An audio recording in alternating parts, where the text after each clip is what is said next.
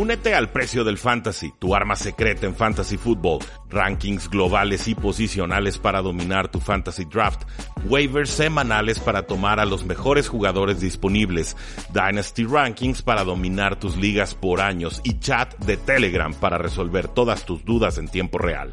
Visita stam.store diagonal precio NFL o da clic al link en este episodio para suscribirte.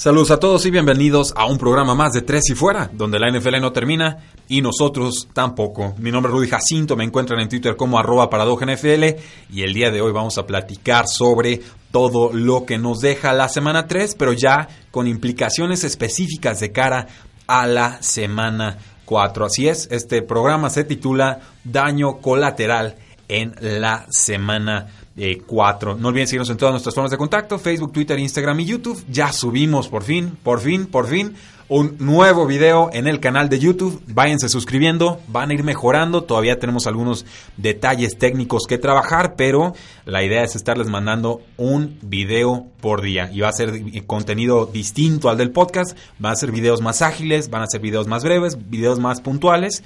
Y creo que, eh, sobre todo a modo de resumen, eh, nos va a servir mucho porque la temporada es larga, es complicada y a veces pues no tenemos tiempo para escuchar un podcast de 30 o 40 minutos. Podemos ver el video muy rápido y con eso ya resumimos todo las de la semana. Si tienen alguna idea sobre el tipo de contenido que podemos estar implementando en ese, en ese canal, adelante. El día de hoy subimos uno que se llama Las 3 de 3 y fuera.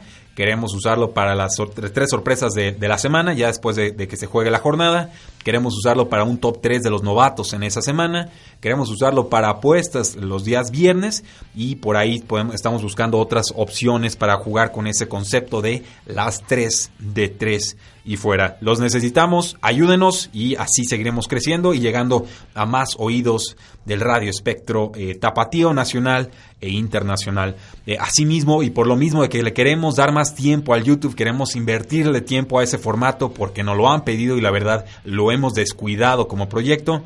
Vamos a dedicarnos de lleno a eso y entonces esta sería la última transmisión de Tres y Fuera a través de la señal de Sinapsis Radio y el Facebook Live. Es decir, este episodio que después se guarda en formato de podcast, ya solamente se guardaría en formato de podcast, se subiría eh, por ahí de la medianoche, 2, 3 de la mañana, etcétera, para que lo puedan estar escuchando ustedes el miércoles, pero ya no con un formato de Facebook Live, ya no con comentarios en vivo. Y, el asunto aquí es muy sencillo, este, este espacio con Sinapsis Radio eh, se estuvo procurando y trabajando para que en el momento en que Tres y Fuera volviera al radio, pues pudiéramos tener ese, ese ritmo de trabajo, ese estilo ya bien impregnado y entonces no, no, no trastabilláramos al momento de llegar al Radio Espectro Tapatío como tal. Ya se logró, ya estamos en frecuencia deportiva 1340M, ya estamos transmitiendo los sábados a las 11 de la mañana hora del centro. Vamos a buscar la forma de que en esos episodios de sábado sí tengamos Facebook Live y Periscope y, y Twitter y YouTube y todo YouTube Live, todo lo que se pueda tener para tener interacción con ustedes. Tenemos que hacer algunas pruebas de red y demás, pero la idea es que sí podamos interactuar esos días sábado a las 11 de la mañana hora del centro, ya con un programa de radio formalmente eh, establecido. Muchas gracias a todos los que nos han estado apoyando estos días eh, martes y sin mayor preámbulo pasemos entonces a las noticias más importantes de cara a la semana 4. Eh, Primero que nada, Adam Schefter de ESPN reporta que los Jacksonville Jaguars pues ya no están interesados en vender al cornerback Jalen Ramsey. Qué rápido se enfrió el asunto ahí con ellos. El equipo no quiere venderle, el jugador es el que se quiere ir.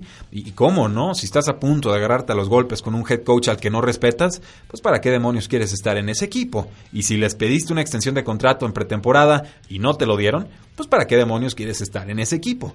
Y si tu equipo tiene toda clase de problemas defensivos y por más que tú eres superestrella no terminan de resolverlos, pues para qué demonios quieres estar en ese equipo. Según eh, si los Jacksonville Jaguars realmente quisieran vender a Ramsey, ya lo hubieran eh, hecho. No ha suavizado su postura este cornerback superestrella y oh sorpresa, le dio una gripa a Jalen Ramsey y no puede entrenar en estos momentos con el resto de sus compañeros. Si, si le creen, pues ya ustedes, yo la verdad no le creo, pero así va a estar el ida y vuelta, el, el estira y afloja entre jugador y eh, franquicia. En cuanto a Antonio Brown, ESPN Boston reporta que es probable que no vaya a cobrar ninguno de los 9 millones de dólares de bono por firmar que tenía que recibir de los Patriotas de Nueva Inglaterra. Esto por un asunto de una cláusula violada en la cual el jugador tenía que pues cuidar la imagen de los Patriotas y de los compañeros ante el público Obviamente en el momento en que no revela que se le viene encima una, acusación de violación eh, y firma con el equipo, pues los Patriotas se sienten engañados y cuando encima amenaza a su segundo acusador, Antonio Brown, que lo, están acusando también de, de, violación, amenaza por redes sociales y por supuesto los Patriotas ahí es cuando dicen ya no vales el dolor de eh, cabeza. Según el agente de Antonio Brown, Drew Rosenhaus, el agente más poderoso en la NFL, hay unos cuantos equipos que están interesados en Antonio Brown. Eh, yo no le creo, yo creo que le está haciendo el comercial a Antonio Brown. Yo no creo que Brown vuelva a firmar esta temporada. Creo que hay una alta probabilidad de que acabe en la lista de extensión del comisionado, en lo que se resuelven todos sus problemas legales, sea para bien o sea eh, para mal. Eh, tras la pobre exhibición que dieron los Washington Redskins el, lunes por la noche, eh, parece que no están todavía interesados en hacer un cambio en la posición de coreback. No, realmente no, nos dice el head coach Jay Gruden. Creo que lo más importante que podemos tener es algo de continuidad. Ya saben, no podemos estar cambiando a las personas cada cinco minutos. Tenemos que darle a Case Keenum una amplia oportunidad de jugar con estos nuevos jugadores. Cierro cita. Esto suena muy bonito, pero eh, vamos, tres intercepciones contra la defensiva poderosa de los Osos de Chicago y en el momento importante en la serie para empatar, estira el balón y se lo tumban como si fuera, lo estira como si fuera zona de anotación y se muriera la jugada ahí, pero pues no me estaba en la yarda treinta y tantos rival, se lo azotan y por supuesto recuperan los Osos de Chicago. Eh, yo quería que Case Keenum empezara a titular con los Washington Redskins, así lo dije en pretemporada, por el calendario tan poderoso que tenían eh, en contra los Redskins. Pero una vez habiendo jugado contra, contra los Osos de Chicago y ahora vas contra los Gigantes de Nueva York, para mí es el momento ideal para meter a, por supuesto, a Dwayne Haskins y empezar a darle una oportunidad de foguearse. Por algo es primera ronda, por algo es el futuro de la franquicia. Hay que darle la oportunidad. O sea, Case Keenum te puede funcionar por rachas, pero la realidad es que en estos momentos los Redskins van con récord de 0 y 3 y no se espera que den la vuelta con Case Keenum. Entonces, vamos dando la experiencia al jugador que realmente lo va a necesitar porque es tu futuro y posiblemente también tu eh, presente. Con los Tennessee Titans nos dice el head coach Mike Vrabel que el equipo tampoco está buscando un cambio de mariscal de campo, pero agregó en estos momentos. Marcus Mariota superó las 300 yardas en el Thursday Night Football contra los Jacksonville Jaguars, pero fue una actuación bastante, bastante floja y tuvo un porcentaje muy bajo en este, en este partido completó, o bueno, está promediando apenas el 61% de sus pases eh, completados y un callback rating de 38, que es no malo ni malísimo, es pésimo, es suma, suma, sumamente malo. Eh, yo veo asustado a Marcus Mariota, lo veo fuera de concentración, lo veo como, como impactado, como si le acabara de tronar una bomba a su lado derecho y quedara todavía todo aturdido. Yo así noto a Marcus Mariota, lo veo eh, fuera de sí y sí creo que vamos a ver a Brian Tannehill bajo centro esta temporada. Una lástima, creo que quizás en otra franquicia, en otra situación, Marcus Mariota nos podría responder, pero en estos momentos, a pesar de tener el mejor grupo de atacantes que ha tenido en toda su carrera, simplemente no nos está eh, respondiendo con los eh, Philadelphia Eagles, nos dice el head coach Doug Marone, que culpa a la línea ofensiva por la falta de juego terrestre, no a los corredores. Eso fue lo que nos dijo después de que pues no pudiera correr. Perdón, estás diciendo Águilas de Filadelfia, me refiero a los Jacksonville Jaguars. El head coach de los Jacksonville Jaguars, Doug Marone, culpa a la línea ofensiva de que Leonard Fournette no puede establecer el juego eh, terrestre. Fournette acabó con 66 yardas por tierra, pero esto antes de eso tenía como menos 8 yardas por tierra. Entonces, eh, vamos, simplemente fue una corrida en la que se logró escapar, pero en todas las demás la línea ofensiva tampoco estaba respondiendo. Leonard Fournette está promediando apenas 1.8 yardas antes de contacto lo cual significa que está siendo prácticamente contactado o chocado en la línea de golpeo. Si Jacksonville quiere hacer algo esta temporada, tendrán que eh, corregirlo.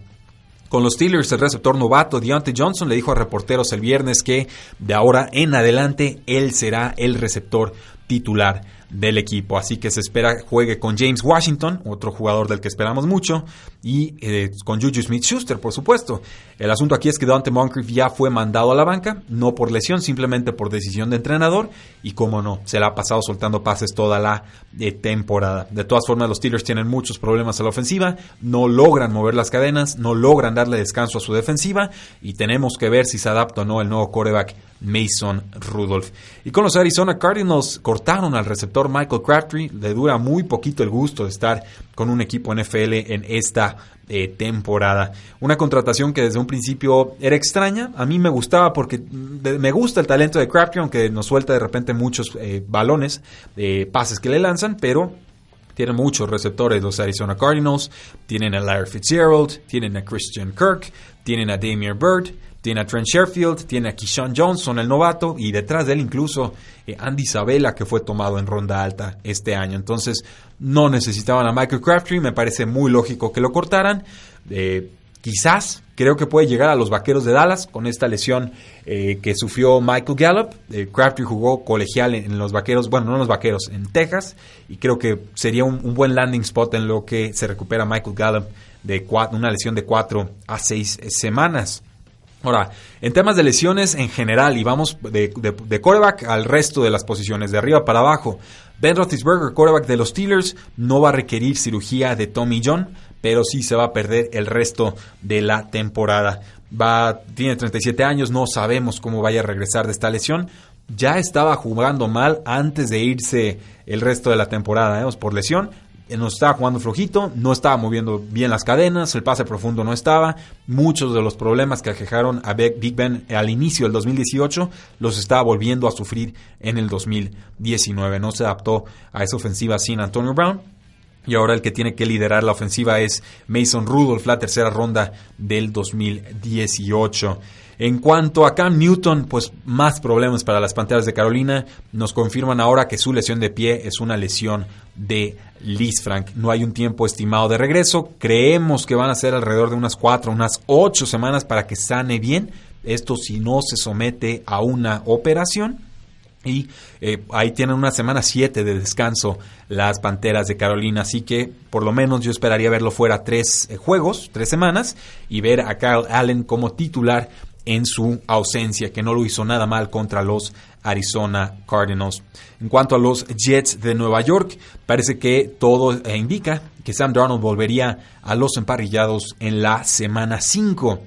Esto después de que estuvo sufriendo mononucleosis y que van a tener una semana de descanso en esta semana 4. La ofensiva no ha podido anotar un touchdown en sus últimos dos juegos con Trevor Simeon, que ya está fuera por el resto de la temporada por una lesión de tobillo, y Luke Falk, que pues podría estar lastimado para lo que nos ofreció realmente la semana pasada, muy rebasado como coreback titular en la NFL. Ahora, ojo a los jugadores de Fantasy Football. Saquon Barkley, corredor de los Gigantes de Nueva York, una lesión grave de tobillo, un high ankle sprain, un tiempo de recuperación estimado de 4 a 8 semanas. Su reemplazo directo hoy que corren los waivers es Wayne Gallman, un jugador absolutamente promedio en toda la extensión de la palabra, pero eh, de cortes adecuados y que fue un jugador bastante competente a nivel colegial con la Universidad de Clemson. Como profesional realmente no ha hecho mucho. Saquon Barkley se lastima en el segundo cuarto de ese juego contra los Tampa Bay Buccaneers. Tuvieron que ayudarle a salir del campo.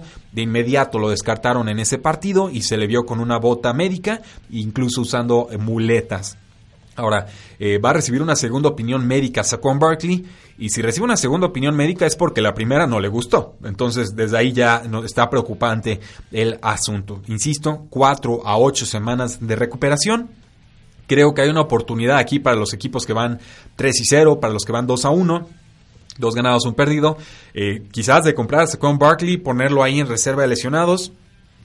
No sé cuál sería el precio de un Saquon Barkley que no va a jugar 6, 7, 8 semanas en estos momentos, pero si podemos guardarlo en nuestra IR spot, si lo podemos dejar en el fondo de la banca, aguantarlo ese periodo eh, y tratar de ganar con otros jugadores, esa es la clase de movimientos que a mí me gusta hacer, porque recuerden, al final del día solamente un equipo gana las ligas de fantasy fútbol, entonces hay que hacer apuestas de riesgo y solamente se trata de encontrar a Saquon Barkley por el precio eh, correcto. Si quieren que revisemos trades, ya saben, arroba NFL, mándenme sus propuestas, les ayudo ahí a ajustar eh, sus trades con el roster de sus rivales y con el, por supuesto, también su selección de jugadores. Pero yo sí haría un esfuerzo por tratar de conseguir a Saquon Barkley, sobre todo si el equipo que tiene a Saquon Barkley tiene un récord perdedor. Así, presiónenlos, díganle, ¿sabes qué? De nada te va a servir Saquon Barkley para cuando vuelva, mejor tómame a estos titulares, a uno muy fuerte, o uno medio fuerte quizás, y a otro que esté quedándola de ver, tipo Stephon Diggs o George Kittle o, algo por el estilo.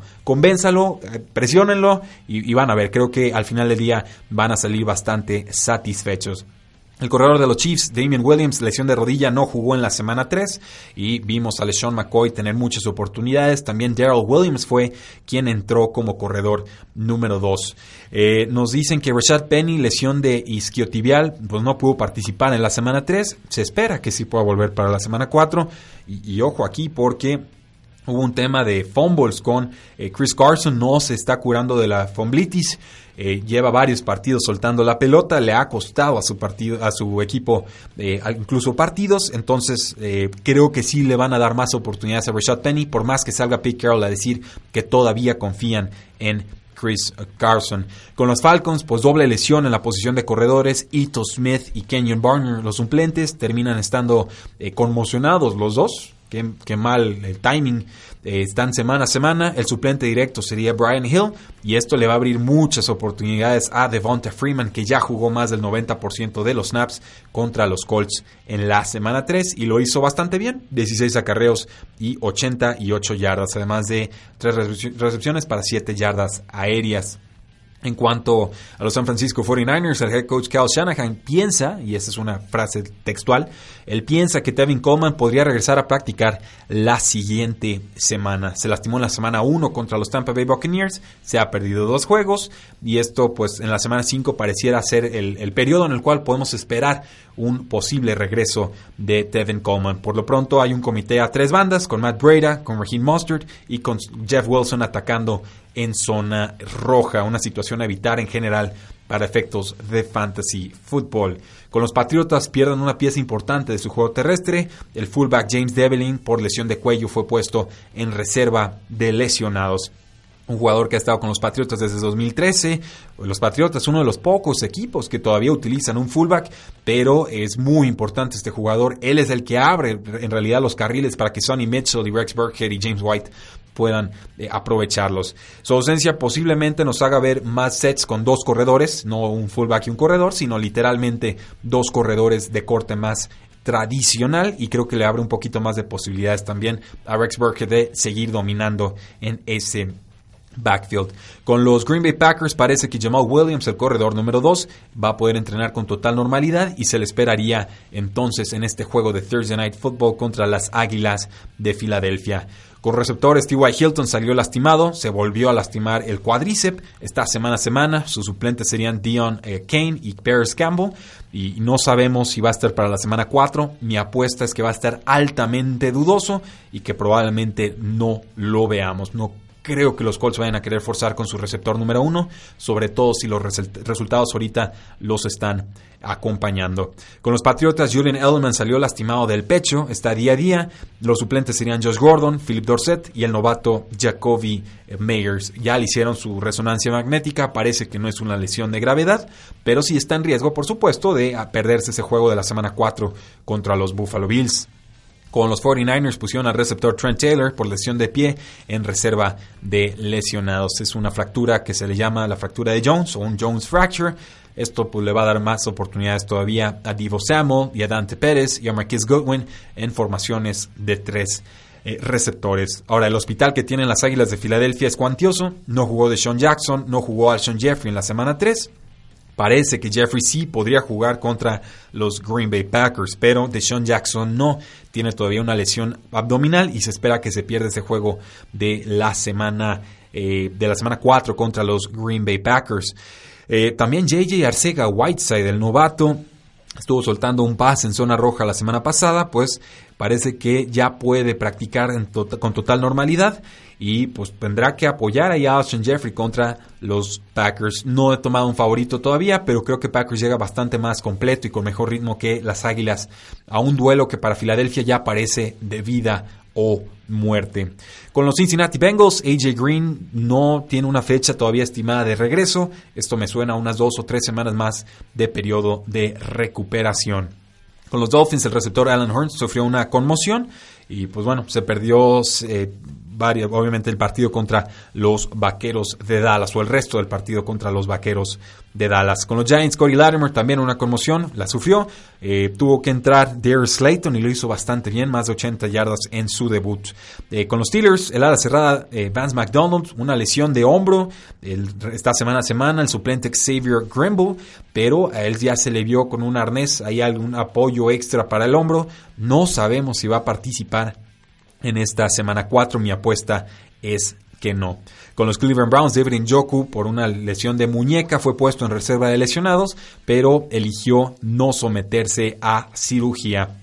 Eh, sin, operarse, pues es más probable entonces que David Njoku sí pueda volver con eh, total normalidad y salud al final de eh, temporada. Sus suplentes ahorita serían Demetrius Harris y Ricky Seals Jones, a quien recordarán como exjugador de los Arizona Cardinals. Con los Rams, el Titan Tyler Higby no jugó en la semana 3, todavía con su problema de pecho. El, suplente sería Gerald Everett. Con los Chargers, el Titan Virgil Green, una lesión de ingle, tampoco jugó contra los Houston Texans. Eh, con los Washington Redskins, pues nos dice Adam Schefter que hay riesgo de que esta última conmoción que sufrió Jordan Reed pueda poner en peligro o en jaque mate su carrera. Es un jugador de 29 años, es muy talentoso, pero esta ya es la séptima conmoción oficial que tenemos registrada con Jordan Reed. Ahora, los Redskins dicen que sí esperan que regrese Jordan Reed esta temporada. Eh, que está viendo especialistas y que simplemente quieren ver qué es lo que está pasando, que esté cómodo y para lograr que regrese a la alineación. Con los Osos de Chicago, el tackle derecho Bobby Massey fue descartado sorpresivamente para este Monday Night Football del día de antier porque, eh, pues bueno, simplemente le dio vértigo y se lo, le dio vértigo el mismo día, una situación muy, muy extraña tuvo que entrar. Obviamente, cuando tienes vértigo, pues no tienes sentido de balance y tienes que sentarte y descansar. Entró el veterano tackle derecho Cornelius Lucas y pues por ahí tenía que bloquear a Brian Kerrigan y a Monte Sweat y a sus compañeros. Entonces, no una situación ideal para los osos de Chicago. Con los Broncos, el nose tackle Derek Wolf, una lesión de tronco inferior, eh, tuvo que ser retirado en carrito de las desgracias contra los Packers. Estaba molesto, se le veía que estaba molesto, lo descartaron con una lesión de tobillo. Parece que esta lesión podría ser seria y la temporada pasada Wolf tuvo 43 tacleadas y 1.5 capturas de coreback. Con los Jacksonville Jaguars, Miles Jack tuvo que salir del juego contra los Tennessee Titans con una conmoción. Está semana a semana. Eh, un jugador que recibió contrato récord, el coreback básicamente de la defensiva de los Jacksonville Jaguars. Creo que puede estar contra los Denver Broncos en la semana 4 porque tuvo días extra de descanso. Va a tener 10 días en lugar de los típicos 6 o 7. Con los Colts, el linebacker Darius Leonard, eh, una conmoción, no jugó en la semana 3 contra los Falcons, no sabemos si juega en la semana 4. Con los Browns, el linebacker Christian Kirksley, eh, él pues una lesión de pecho puesto en reserva de lesionados, se va a someter a cirugía, no parece candidato a regresar esta temporada. Ha tenido muchas lesiones en las últimas dos campañas, apenas jugó siete juegos en 2018. Ahí probablemente entre el novato Mac Wilson a reemplazarlo. Eh, más noticias de los Browns. El cornerback Greedy Williams no jugó en la semana 3 contra los Rams por una lesión de isquiotibial. Por ahí Denzel Ward también con una lesión de isquiotibial, eh, pues no, no pudo participar. El cornerback número 1 y cornerback número 2 del equipo estuvieron eh, ausentes. Otros nombres que no estuvieron, el safety de Maris Randall, el safety Morgan Burnett, el tackle ofensivo Kendall Lamb, el tackle ofensivo Chris Hubbard y el receptor Rashard Higgins. Eh, malas noticias para Cleveland porque los resultados no acompañan y los jugadores con tantas lesiones pues tampoco. Eh, Dear Slay, lesión de. Todavía no sabemos si va a participar contra los Kansas City Chiefs en la semana 4. Esto por supuesto eh, sería importante. Es una, es una baja muy muy sensible. Necesita a Detroit a Dare Slay. No me imagino a Detroit ganando este partido si no está Dare Slay en el campo. La lesión quizás más grave de todas las que hemos mencionado el día de hoy, el, safety, strong safety de los Falcons, Keanu Neal, se va a perder el resto de la temporada 2019 con una ruptura de tendón de Aquiles, un jugador que viene regresando apenas de un ligamento cruzado anterior roto, se perdió casi toda la temporada anterior, otra lesión importante y, empieza a peligrar una carrera que en, en un principio fue muy, muy prometedora. Esperemos pueda regresar con total normalidad. Con los Colts, el safety Malik Hooker, lesión de rodilla fuera de 4 a 6 semanas. Eh, pudo regresar al juego a pesar de tener roto el, menisco. un atrevimiento total el de este jugador. Y pues ahora tendrá que entrar el novato de cuarta ronda, Kerry Willis, a reemplazarlo. Con los 49ers, el cornerback Ankelo Witherspoon, diagnosticado con una lesión de pie, estará fuera por lo menos un mes. Eh, calificado como el cornerback número 8 de 105 por Pro Football Focus, no es poca cosa. Va a tener que reemplazarlo el jugador que no fue seleccionado en el draft del 2018, Emmanuel Mosley. Y esto, pues, él sería el primero, pero creo que puede ser fácilmente reemplazado. Mosley sí es que no da resultados pronto. Y por último, el pateador de los Chargers, eh, Mike Batchley, no pudo jugar contra los Houston Texans. Una pues, situación desafortunada porque los Chargers necesitan toda la ayuda que puedan. Las lesiones también se les están eh, acumulando. Eso, damas y caballeros, son los temas que teníamos para ustedes el día de hoy. Eh, pero vamos entonces con las preguntas del público. Adelante. Nos dice Marius Kanga desde cabina. Ah, caray. Ándale. Sí. Trae, voz interesante, Mario. Así es. Bueno, Diego Martínez nos saluda y dice que nos quedamos con las ganas de Crabtree contra Sherman y Talib. También Vlad Velan dice, pues al nuevo quarterback de Redskins ponlo contra equipos como Miami y así los Redskins no tienen y así los Redskins no tienen ni defensa ni buena línea ni nada, nomás le puedes provocar una lesión. Tienen una buena marca. Pero literal marca Washington Redskins vale, pero vale por lo que hicieron hace muchas décadas, no por lo que están haciendo en estos momentos. Pero hay que poner al titular, o sea, hay que poner al quarterback novato, hay que darle jugadas. Yo no quería mandarlo al matadero contra los Osos de Chicago, eso lo tengo muy claro. Pero en algún momento lo vamos a tener que meter. Y ya hay algunas piezas ahí interesantes al ataque, sobre todo el receptor Terry McLaurin, eh, que creo le pueden ayudar perfectamente a, Dwayne Haskins a, a prosperar. Y son compañeros de colegial aparte.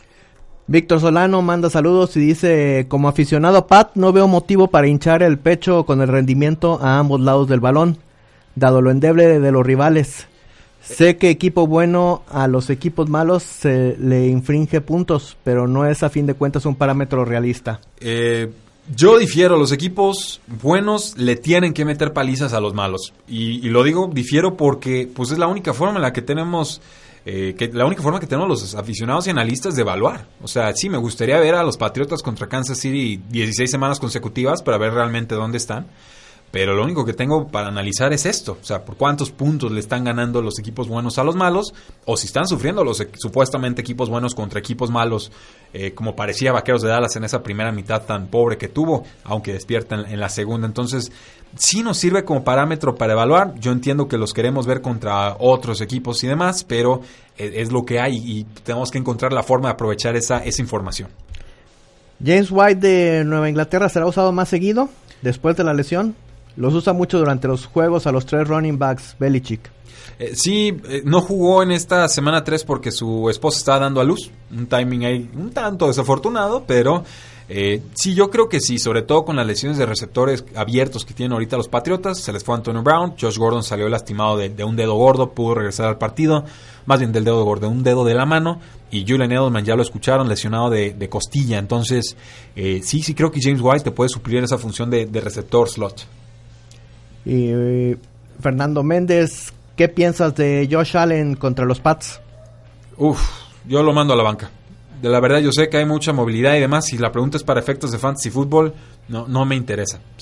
la verdad es que no, no, no, no quiero, no lo jugaría.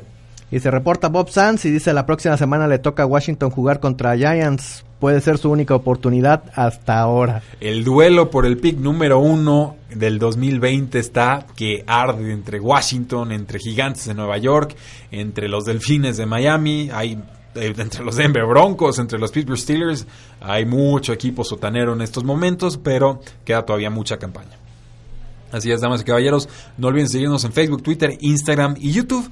Eh, por supuesto, suscribirse a este su podcast, porque la NFL no termina y nosotros tampoco. Tres y fuera.